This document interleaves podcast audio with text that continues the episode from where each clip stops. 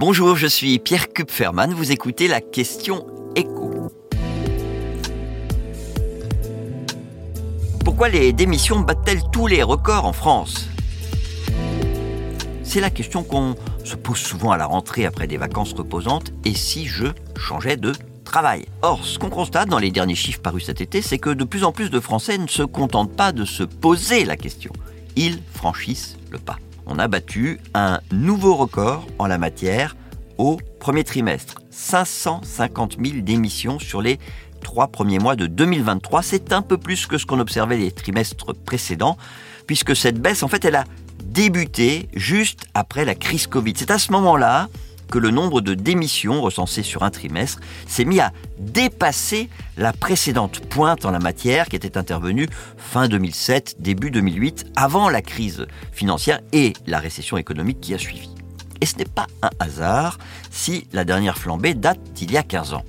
Parce que la baisse du chômage, la bonne santé du marché de l'emploi est le principal moteur de cette tendance. Des salariés qui ont envie de changement, qui aimeraient trouver un poste mieux payé, plus proche de leur domicile, plus intéressant, vous en aurez toujours, quel que soit le contexte économique. Mais pour démissionner, il faut pouvoir trouver un nouveau poste. Et donc, plus le taux de chômage est bas, plus les possibilités de trouver mieux augmentent. Or, le taux de chômage, aujourd'hui, eh bien, il est au même niveau que début 2008, quand justement le nombre de démissions avait atteint un premier pic. Cela dit, tous les secteurs d'activité ne sont pas touchés de la même façon par cette démissionnite. Il y a des entreprises qui retiennent plus facilement leurs salariés que d'autres parce qu'elles offrent de bonnes conditions de travail, qu'elles accordent de belles augmentations, qu'elles font de la promotion interne, qu'elles versent beaucoup de participation et d'intéressement. Et puis, il y a celles où les conditions de travail sont éprouvantes. Alors je pense notamment à l'hôtellerie et la restauration. On sait que dans ce secteur, les offres d'emploi non pourvues atteignent des niveaux records. Mais les hôteliers et les restaurateurs ont aussi de plus en plus de difficultés à garder leurs salariés, avec des niveaux records, là encore, de démission.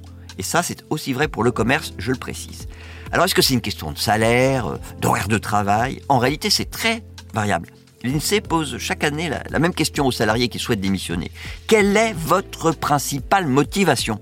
Et qu'est-ce qu'on observe? Eh bien que d'une année sur l'autre, les réponses évoluent un peu. Ceux qui répondent vouloir d'abord augmenter leurs revenus étaient l'année dernière aussi nombreux que ceux qui privilégient l'amélioration de leurs conditions de travail. Alors on n'a pas encore les chiffres pour 2023, mais je ne pense pas prendre un grand risque en vous annonçant que la question du salaire doit être aujourd'hui la première motivation. Vous venez d'écouter la Question Éco, le podcast quotidien pour répondre à toutes les questions que vous vous posez sur l'actualité économique. Abonnez-vous sur votre plateforme préférée pour ne rien manquer et pourquoi pas nous laisser une note ou un commentaire. À bientôt!